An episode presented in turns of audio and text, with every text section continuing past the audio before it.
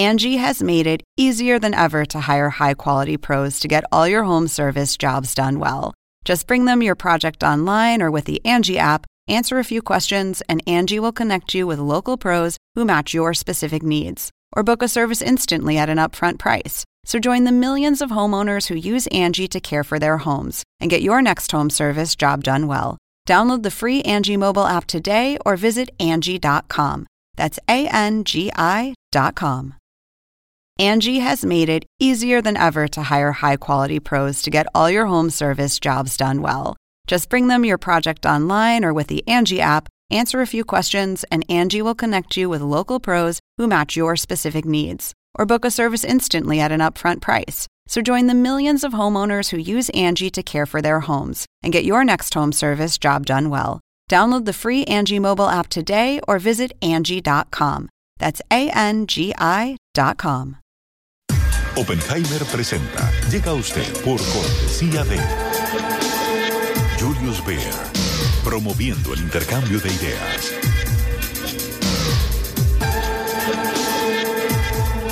Banco Falabella. Hablamos mirándote a los ojos.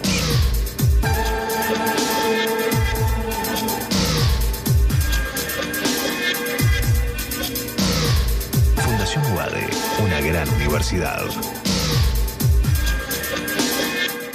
Arcos Dorados. Algunos no creen en los jóvenes. Arcos Dorados sí. De hecho, dejamos en sus manos lo más importante, nuestros clientes. Ingresa en lacaja.com.ar, asegura tu auto y llévate un 30% de descuento por medio año. La caja, así de simple.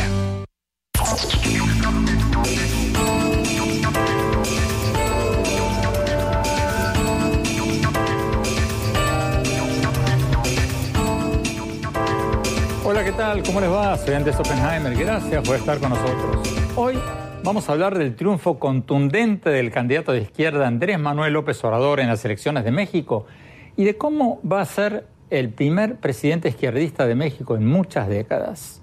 Nosotros queremos entendernos con el gobierno de Estados Unidos, pero queremos que haya respeto mutuo. Nunca les vamos a faltar el respeto a los gobiernos extranjeros, pero México y su pueblo no va a ser piñata de ningún gobierno extranjero. ¿Qué tipo de presidente va a ser López Obrador? ¿Va a ser un pragmático como el expresidente peruano Yanto Mala o va a ser un caudillo revolucionario al estilo de Hugo Chávez? ¿O va a ser un Trump mexicano, un nacionalista populista que va a generar grandes titulares todos los días? Y la otra gran pregunta, su triunfo contundente, arrollador, con el 53% del voto, ¿significa una vuelta a los gobiernos de izquierda en América Latina o es una excepción a la regla? Los críticos de López Obrador dicen que es un Chávez en potencia, un hombre autoritario que en su momento se negó a reconocer su derrota en las elecciones presidenciales del 2006, tomó o apoyó la toma del centro de la Ciudad de México, se autoproclamó presidente legítimo del país. Todo eso, le generó en su momento muchas críticas de que no estaba aceptando las reglas de juego de la democracia. Pero sus defensores, que son muchos, dicen que López Obrador ha cambiado desde entonces, que hoy en día es un hombre más moderado y que desde que ganó las elecciones del primero de julio ha dado muchas muestras de respeto al sector privado y a la libertad de prensa. Hoy vamos a analizar todo esto con varios invitados de primer nivel. Desde la Ciudad de México nos va a acompañar el senador Mario Delgado, senador de Morena, el partido del presidente electo López Obrador. El senador Delgado es muy cercano al círculo íntimo del presidente electo López Obrador. Desde Washington vamos a tener a Jorge Guajardo, político del Partido de Acción Nacional de México y ex embajador de México en China. Y en nuestros estudios Vamos a tener al escritor y periodista Carlos Alberto Montaner, columnista del Miami Herald, analista político de CNN Español, autor de varios libros, incluyendo Las raíces torcidas de América Latina. Y a Beatriz Rangel, ex ministra de la Secretaría de la Presidencia de Venezuela y analista político del Centro de Estudios Diálogo Interamericano en Washington. Y más tarde en el programa vamos a hablar sobre la tragedia de Nicaragua donde según la Comisión de Derechos Humanos de la OEA ya han muerto 264 personas en las protestas de los últimos tres meses contra el régimen del presidente Daniel Ortega y su esposa, la vicepresidenta Rosario Murillo. Vamos a tener con nosotros a Juan Sebastián Chamorro, presidente de FUNIDES, la Fundación Nicaragüense para el Desarrollo Económico Social. Chamorro es uno de los líderes de la Alianza Cívica, la coalición de estudiantes, obreros, empresarios, varios grupos que están pidiendo la renuncia de la pareja presidencial o elecciones anticipadas con observadores internacionales creíbles. Invitamos también al gobierno del presidente Ortega a participar en este programa, pero no nos respondieron. Bueno, vayamos a México, la noticia del momento. Vayamos con el senador Mario Delgado en México. Senador, muchas gracias por estar con nosotros. Empecemos hablando de política exterior. Al contrario, Andrés. Uno de los grandes desafíos, uno de los grandes desafíos del presidente electo López Obrador será liderar con Trump, que ha ofendido a muchos mexicanos desde el comienzo de su presidencia, diciendo que la mayoría de los indocumentados son criminales y violadores, que muchos mexicanos son bad hombres, hombres malos, bueno, varias otras cosas. El presidente saliente Peña Nieto optó, en la mayoría de los casos, por no responder a las diatribas de Trump para no provocarlo. ¿Qué va a hacer López Obrador? ¿Le va a responder a Trump o no? Gracias, Andrés. Bueno, de entrada, López Obrador tiene una legitimidad muy distinta a la que tuvo el presidente Peña. Me parece que Peña cometió un error fundamental en aquella invitación que le hace al candidato todavía, eh, Trump, a que visite México y desde ahí se descompone mucho la relación. Andrés Manuel llega con un bono de legitimidad muy grande que va a ser la base para establecer una relación distinta. Y creo que lo hemos visto en estos pocos días, el día, cómo se va a tener ya esta visita por parte del secretario eh, de Estado, del secretario del Tesoro, aquí a México a encontrarse con el presidente electo eh, López Obrador. Ni siquiera todavía se tiene oficialmente ya el papel del tribunal como presidente electo y Estados Unidos muestra un interés ya en establecer una relación con lo que será el nuevo gobierno mexicano. Me parece también que López Obrador ha tenido un acierto muy importante al nombrar a Marcelo Ebrard como su nuevo canciller. Marcelo Ebrard tiene la experiencia para tener una relación distinta con los Estados Unidos.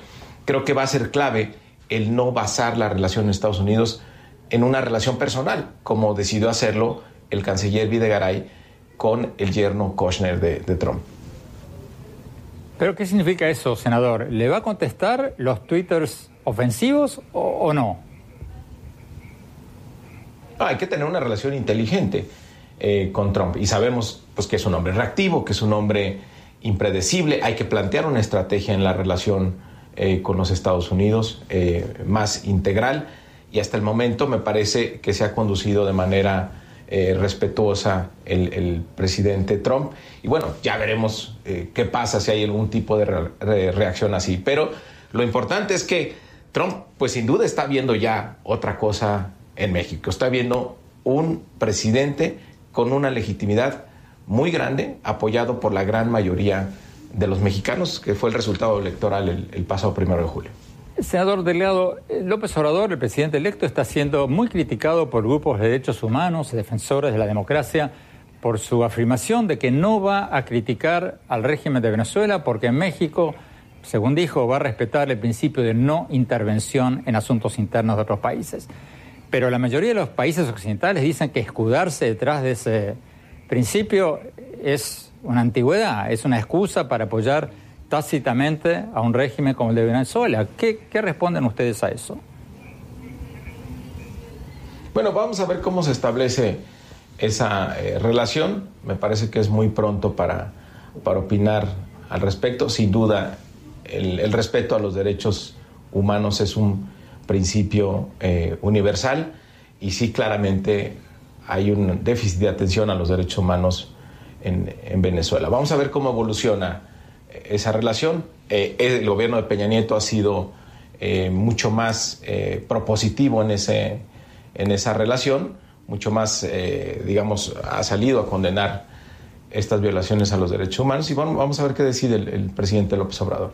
Me llama la atención eh, su respuesta, o sea, no está diciendo de que no van a condenar o no van a criticar violaciones de derechos humanos. No, por supuesto que sí. Desde mi punto de vista, sin duda que el gobierno mexicano, una diferencia que tiene que marcar es un compromiso por el respeto a, los derechos humanos, tanto internamente como hacia el exterior. Es un principio universal la defensa de los derechos humanos. Vamos a Washington. Jorge Guajardo, embajador Guajardo, ¿qué le parece lo que ha escuchado hasta ahora del presidente electo López Obrador y del senador Delgado en materia de cómo va a tratar el presidente electo a Estados Unidos? ¿Usted cree que va a haber una diferencia? Eh, ¿Va a ser más agresivo o más... Eh, ¿cómo, ¿Cómo se va a desarrollar esta relación? Bueno, primero que todo, yo no he escuchado nada de parte del presidente electo López Obrador que no me haya gustado con respecto a la manera que va a abordar a Estados Unidos. Él les ha extendido una mano, ha dicho que los va a tratar con respeto, pero con firmeza. Creo que el cambio vendrá y debe de venir principalmente con el causante de que esta relación se haya deteriorado y ese es el presidente Trump. Vaya, eh, podemos aquí estar examinando constantemente qué papel juega México en esto, pero la verdad es que México ha jugado un papel pasivo.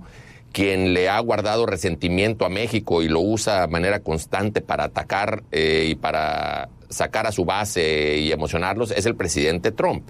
Entonces, creo que aquí lo que va a cambiar, o lo que espero vaya a cambiar con un presidente López Obrador, es uno que no se verá tan tentado como lo hizo el presidente Peña Nieto, a acomodar cada deseo y cada ataque del presidente, del presidente Trump. Vaya, eh, el presidente Peña Nieto fue extremadamente acomodaticio con el presidente Trump a pesar de sus ataques. Así nos pedía un día que retiráramos al gobernador de Corea del Norte, que la verdad es que los mexicanos ni sabían, digo, perdón, al embajador de Corea del Norte, los mexicanos ni sabíamos que teníamos un embajador de Corea del Norte en México y bueno, lo expulsaron en 24 horas a solicitud de Estados Unidos, aun y cuando nosotros ni pleito teníamos con Corea del Norte, todo porque así nos los pedía Estados Unidos. Creo que eso se acaba con el presidente López Obrador, creo que le va a pedir al presidente Trump un poco más respeto y creo que a su vez lo reconoce o lo reconocerá el presidente Trump, quien responde mejor a firmeza que a cuando uno es dócil. Creo que eso es lo que va a cambiar.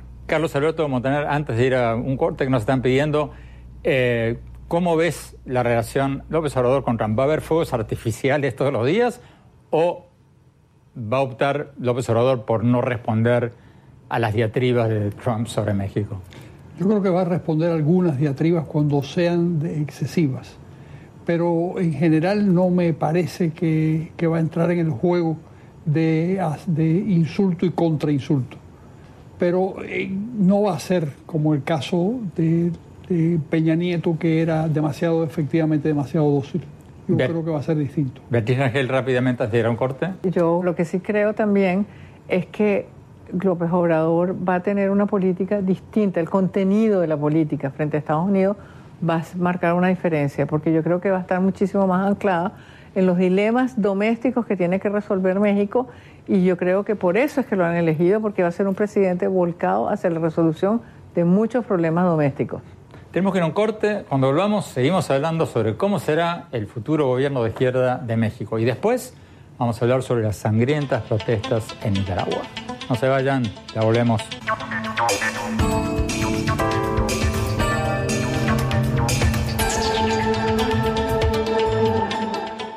Hablamos mirándote a los ojos para decirte que la mejor forma de lograr tus proyectos es ahorrando. ¿Qué harías si ahorraras todos los meses? Mm, me compraría un unicornio, muchos ponis, una moto. Iría a la luna, una nave espacial y construiría un un gatito chico, un hermanito, vestido aprendería a volar. Aprendamos la importancia del ahorro para que nunca dejemos de soñar. Banco Falabella, hablamos mirándote a los ojos.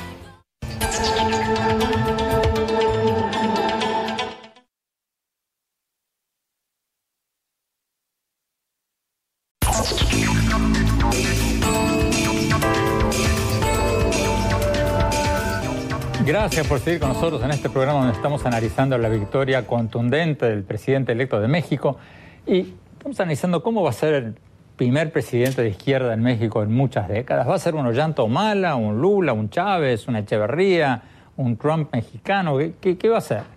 Uno de los grandes temores de los críticos de López Obrador es que sea un presidente autoritario, porque en las elecciones del 2006, como decíamos en el primer bloque, López Obrador se negó a aceptar su derrota, incluso hizo un plantón en la Ciudad de México, se proclamó el presidente legítimo, etcétera, etcétera, y antes había negado a aceptar su derrota en las elecciones de la gobernación de Tabasco en 1994.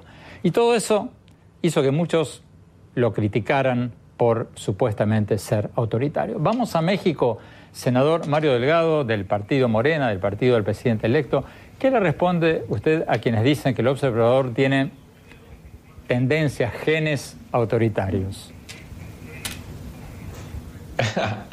Pues se van a sorprender porque es todo lo contrario, es un demócrata. Andrés, tú te refieres a la elección de 2006, pues fue hubo fraude electoral en esa elección y no podía simplemente eh, irse a su casa sin decir nada. Habría que en esa ocasión hubo que manifestarse respecto del fraude electoral y eso propició cambios en la legislación mexicana. Andrés Manuel decidió formar un partido político para competir por tercera vez por la presidencia de la República. Y este enorme capital, a mí lo que más me gusta de lo que ha dicho después del primero de julio, es que va a utilizar este enorme capital político, esta enorme legitimidad, para tener una auténtica democracia en nuestro país, para profundizar el cambio en las instituciones y que tengamos una verdadera democracia. Que no analicemos nada más nuestra democracia en la parte electoral, sino en el día a día de la relación del ciudadano con el gobierno. Por ejemplo, la agenda legislativa que ya eh, delineó es justamente va en un sentido totalmente contrario a fortalecer eh, visos de autoritarismo. Por ejemplo, la revocación de mandato. Está decidido que en el Congreso apoyemos la reforma para que haya mecanismos para la revocación de mandato en, el, en la elección intermedia, es decir, dentro de eh, tres años. También una reforma que va a ser clave, importantísima para el país. Reformar el artículo 108 constitucional para que el presidente de la República, en funciones, pueda ser juzgado por delitos de corrupción o delitos electorales. Este es un cambio fundamental para nuestro país en el tema de combate a la corrupción y justamente fortalecer nuestra democracia, que el presidente no pueda cometer delitos electorales, pueda ser juzgado por ello. Y además, que estos delitos, tanto los de corrupción como los de, fraude electoral, sean considerados como delitos graves, es decir, que no tengan derecho a fianza. Además de otras propuestas que ha hecho en el que vamos a tener desde el legislativo para profundizar. Senador, déjeme hacer un poco de periodista escéptico.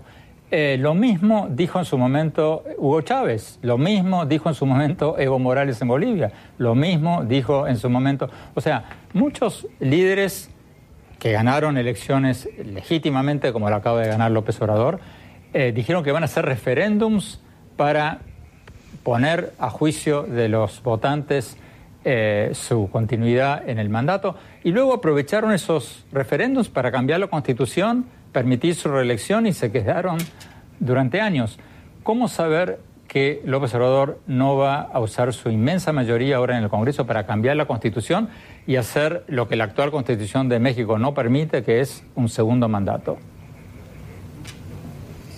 No, Andrés, es, completamente eh, distinto.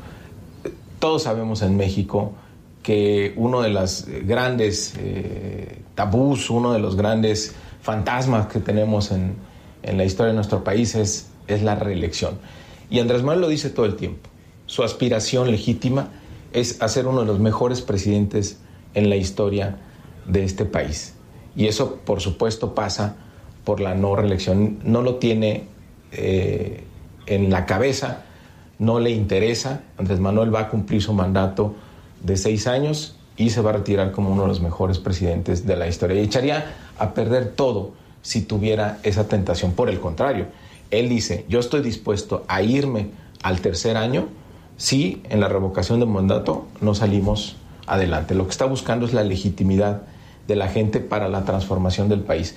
Toda la lucha que ha tenido de más de 18 años no es para llegar y convertirse en un líder autoritario, sino al contrario, profundizar nuestra democracia, que México cambie de aquí eh, para adelante. Por eso él dice que estamos, Eh, vamos a vivir Beatriz la Rangel. cuarta transformación de nuestro país. Beatriz Ángel, Carlos Alberto nos queda un minuto. ¿Quién quiere responder a la pregunta? ¿Creen ustedes que va a ser un presidente autoritario o no? Yo no creo que va a ser un presidente autoritario, porque yo pienso que el momento en que él diga que quiere la reelección, ahí nos tenemos que empezar a preocupar, pero hasta este momento no ha dicho eso. Aparte de eso, México tiene un marco institucional muchísimo más firme que muchísimos países de América Latina. Y en tercer lugar, los, yo creo que los mexicanos están convencidos de que tienen que resolver un problema muy grave, que es esa gran diferencia entre el norte y el sur. Entonces tienen que equilibrar el desarrollo. Y, yo- y hasta ahora lo que yo le he oído a López Obrador es que se va a ocupar de eso. Tenemos que ir a un corte, ya volvemos contigo, Carlos Alberto, en el resto del programa. Y ya volvemos y seguimos hablando sobre López Obrador y después Nicaragua. Ya volvemos.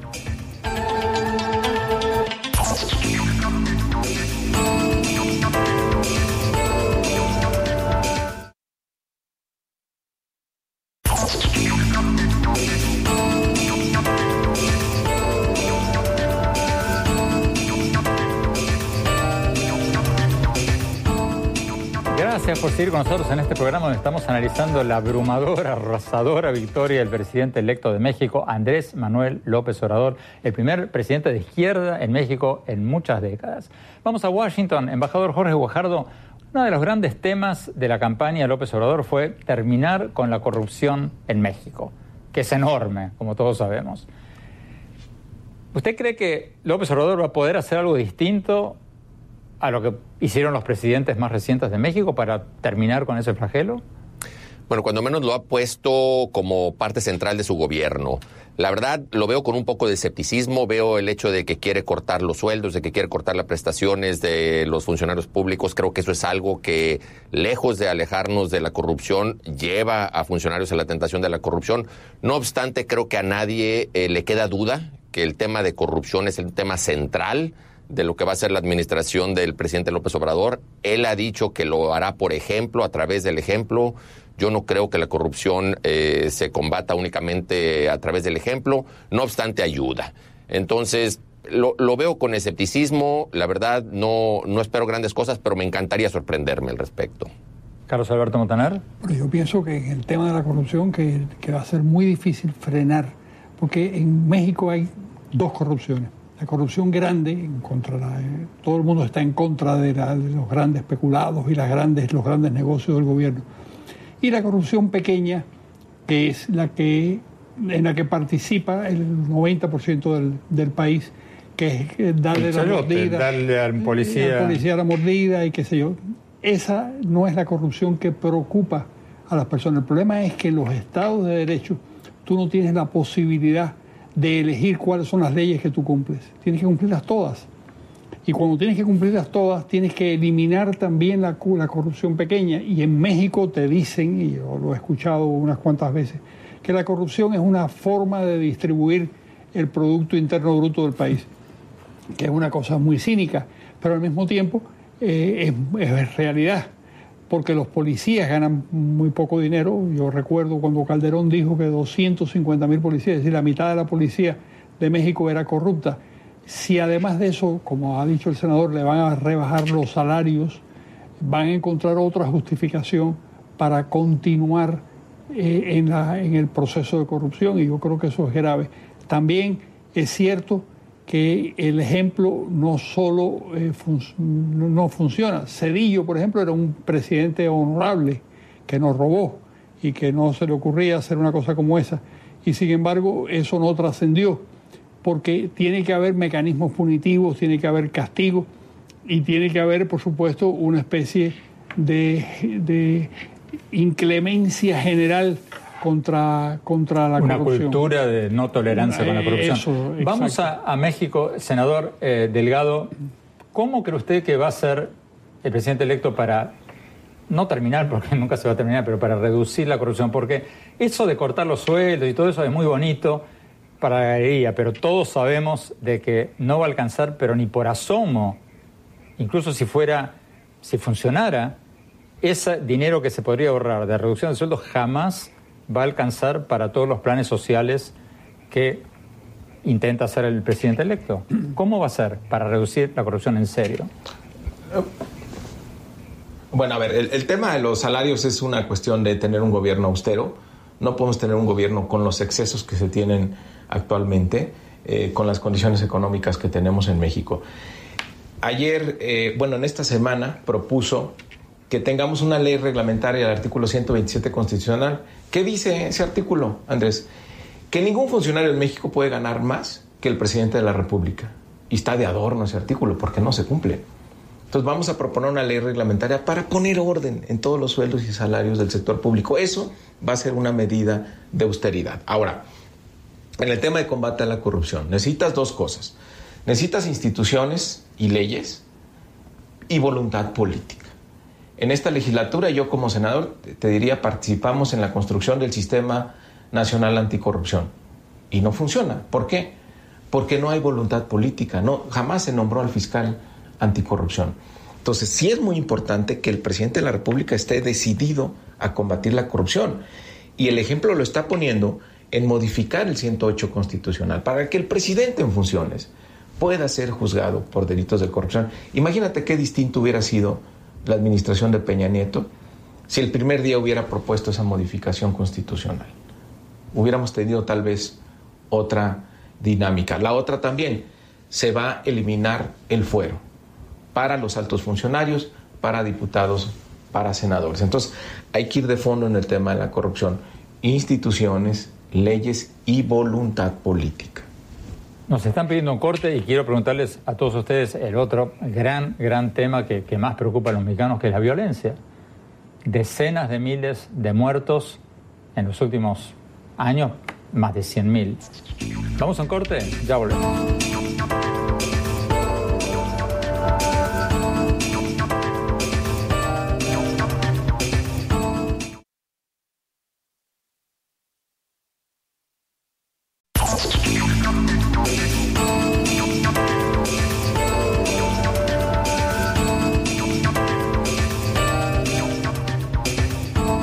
Gracias por seguir con nosotros en este programa donde estamos analizando cómo va a ser el gobierno del presidente electo Andrés Manuel López Obrador en México, el primer presidente de izquierda en México en muchas, pero muchas décadas. Eh, vamos a México, senador Mario Delgado del partido del presidente electo López Obrador. Eh, senador Delgado, ¿cómo van a atacar el problema de la violencia? El gran problema que preocupa a la mayoría de los mexicanos, esta matanza impresionante que ha ocurrido en los últimos sexenios, no solo en los últimos años. ¿Qué va a ser distinto el presidente López Obrador a lo que hicieron sus antecesores?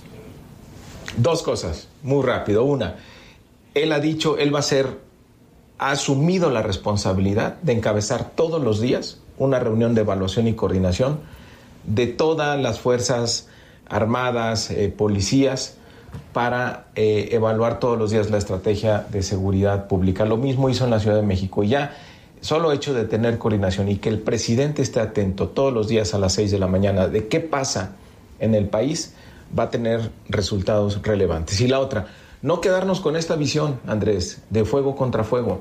Hay que ir a las causas. ¿Por qué estamos metidos en esta ola de violencia? Y ahí esa es la gran diferencia que planteó siempre López Obrador en su campaña respecto de los demás candidatos. Hay que rescatar el campo y hay que darles oportunidades a los jóvenes, que desafortunadamente son las dos fuentes que utiliza la delincuencia, el crimen organizado en México y que se convierten en la carne de cañón, los jóvenes y la gente del campo. Entonces hay que darles oportunidades de desarrollo para que no pues tengan eh, que no caigan en manos de la en las garras de la delincuencia. Vamos a Washington, eh, embajador Guajardo, ¿le convence esta estrategia o no? Hay una cosa que sí me convence, por ejemplo, él ha dicho que va a crear la Secretaría de Seguridad Pública, es decir, va a sacar el aparato de seguridad pública de la Secretaría de Gobernación, que es el aparato político, y va a crear una Secretaría de Seguridad Pública. Eso me parece muy bueno. Por otra parte, ha dicho que va a crear una ley de amnistía para darle paz y tranquilidad a los delincuentes que se sienten perseguidos. Eso lo veo con escepticismo. Voy a esperar a ver en qué resulta eso. Carlos Alberto Montaner, Berlín Ángel.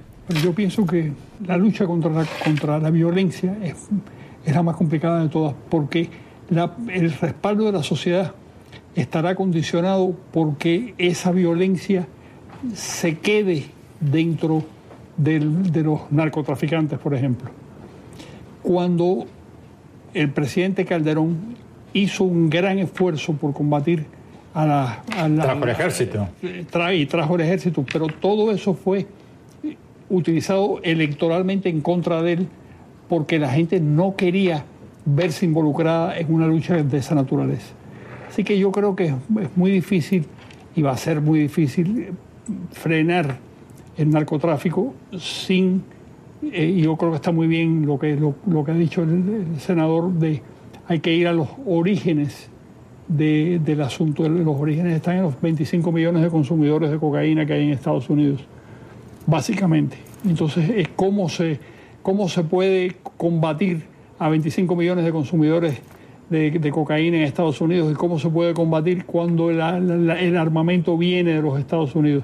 Es realmente una cosa muy importante que yo creo que tendrán, los mexicanos tendrán que sentarse a conversar con los norteamericanos a ver. Pues ahí va a haber fuegos artificiales. Claro. Sí, pero yo siento que el primer paso que lo están dando bien. ¿En qué sentido? En que van a desmilitarizar la lucha contra el narcotráfico, la van a volver policial. Esa lucha la tiene que, que, liberar la policía, no puede ser el ejército. Eso es un buen paso. Bueno, Beatriz, uno de los motivos por los cuales se involucró el ejército es por la corrupción en la policía. Pero la van a reestructurar. Hay un plan de reestructuración de la policía. Años están hablando de pero que no lo han ejecutado. Si, si hacen una Secretaría de Seguridad Pública y de verdad em, eh, reestructuran a la policía, tienen muchísimo mejor chance de salir adelante. Y la otra cosa importante que yo creo que tiene que ver, por supuesto, que donde haya oferta, donde, va, donde haya demanda va a haber siempre oferta y siempre México va a tener ese problema, que mientras en los Estados Unidos haya consumidores de droga, pues va a haber droga para pasar de México para Estados Unidos. Eso no, eh, lo único que puede hacer México es enfocarse en los daños colaterales. Y los daños colaterales te llevan a dos cosas. Uno, volver al problema policial y la otra cosa es invertir, como están diciendo, en que el lado sur, que es el más deprimido de, México, tenga posibilidades de trabajar, sobre todo hoy en día cuando la transformación que hay en el sector agrícola, gracias a la innovación, es tan grande que ahora ya la gente no hay razón por la cual los campesinos sean pobres.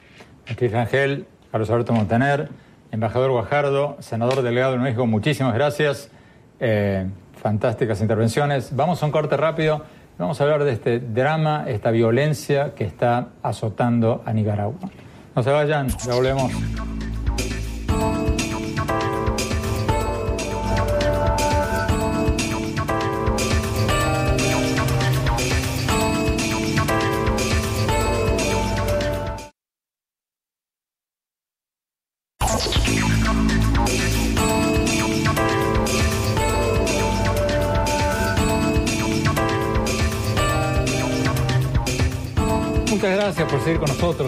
La Comisión de Derechos Humanos de la OEA, en los últimos tres meses han muerto 264 personas y hay más de 1.800 heridos en las sangrientas protestas de Nicaragua.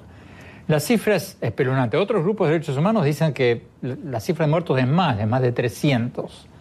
Human Rights Watch, una de las organizaciones de derechos humanos, dice que la culpa es claramente del presidente Daniel Ortega y la vicepresidenta Rosario Murillo ellos, dice Human Rights Watch, son los responsables de la mayor parte de las muertes. Ayer hablaba con el director de la Comisión de Derechos Humanos de la OEA y él me dijo lo, mismo, que una enorme mayoría de las muertes son atribuibles a las fuerzas de represión del de, eh, gobierno. Según ellos, turbas paramilitares amparados por la policía están disparando contra manifestantes y disparando a matar. Hoy tenemos con nosotros a Juan Sebastián Chamorro. Juan Sebastián Chamorro es presidente de FUNIDES, la Fundación Nicaragüense para el Desarrollo Económico Social. Es uno de los líderes de la Alianza Cívica, que es esta coalición de estudiantes, obreros, académicos, sindicatos, eh, empresarios, que están pidiendo la renuncia de la pareja presidencial o y o elecciones anticipadas con observadores internacionales creíbles. Como señalábamos al principio del programa, invitamos también al gobierno de Nicaragua a participar en este programa, pero no nos respondieron. Juan Sebastián Chamorro, tú acabas de llegar de Nicaragua. ¿Cómo está la situación? ¿Cómo está este diálogo con el gobierno que había comenzado, mediado por la Iglesia, después se suspendió?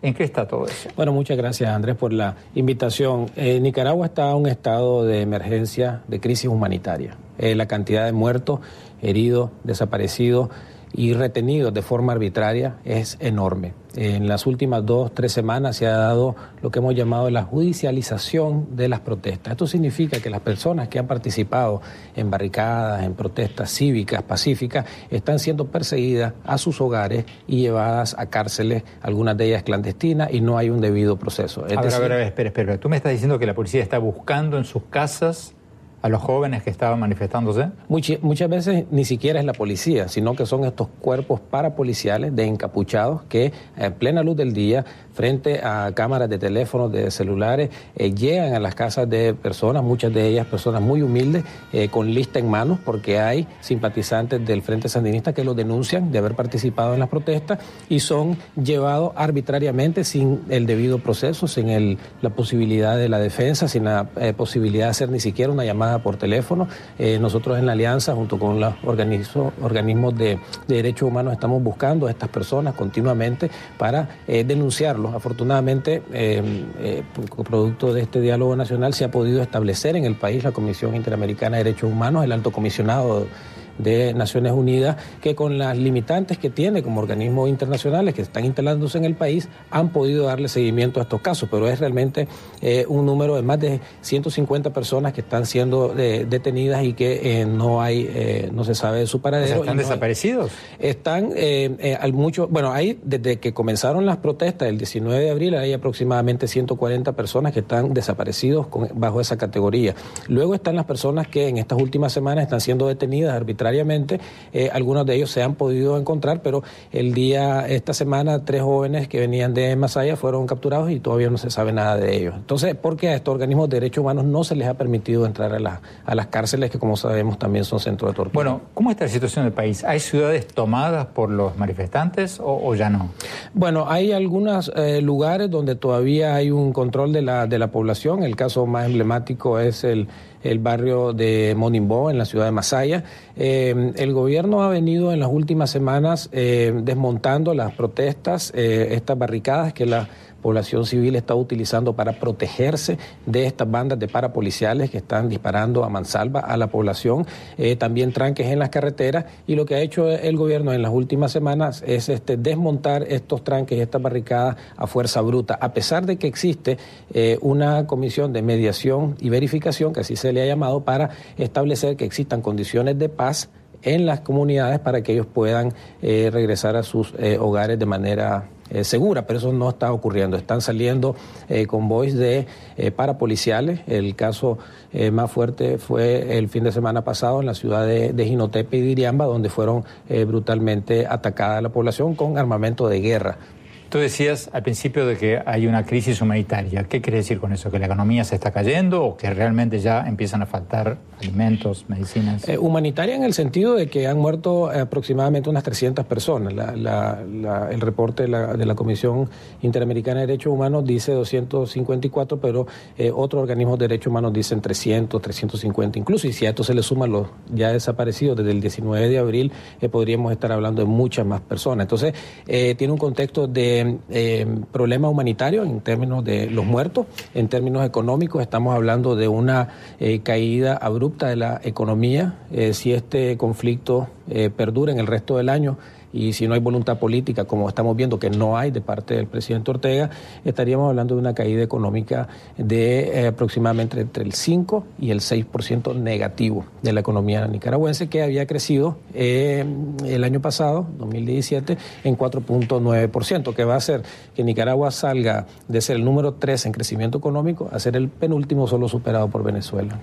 El gobierno del presidente Ortega dice que hay una conspiración eh, de la oligarquía para sacarlo del poder y que él está haciendo cumplir la ley. Concretamente, Ortega dijo, y déjame leerte eh, lo que dijo en un reciente discurso, dijo, aquí las reglas las pone la Constitución de la República a través del pueblo. Las reglas no pueden venir a cambiarlas de la noche a la mañana simplemente porque se le ocurrió a un grupo de golpistas.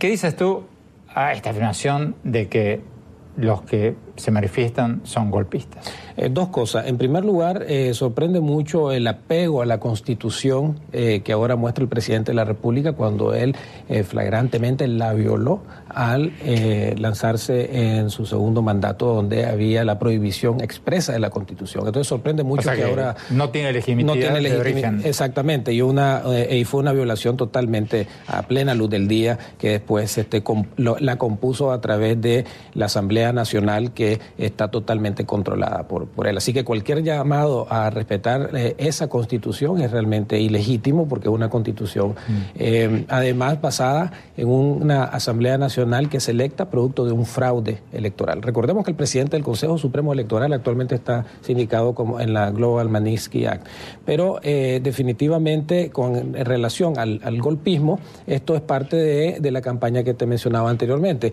A estas personas humildes que han participado en las protestas se le está judicializando con actos de sedición, terrorismo, etcétera, y lo mismo está ocurriendo con las personas que estamos en el diálogo nacional. me están avisando que nos quedan 30 segundos. ¿Cómo termina esto? ¿Cómo tiene que terminar esto? Esto va a terminar con la salida de Ortega eventualmente, porque no es posible que un gobierno eh, responsable de la violación de los derechos a la vida, a la libre expresión, eh, al acceso a la salud, al acceso a, todos los derechos fundamentales, pueda sostenerse en el poder sosteniblemente si, eh, si no es a, la fuerza eh, bruta como lo está haciendo. Esto no es sostenible, lo violento no perdura.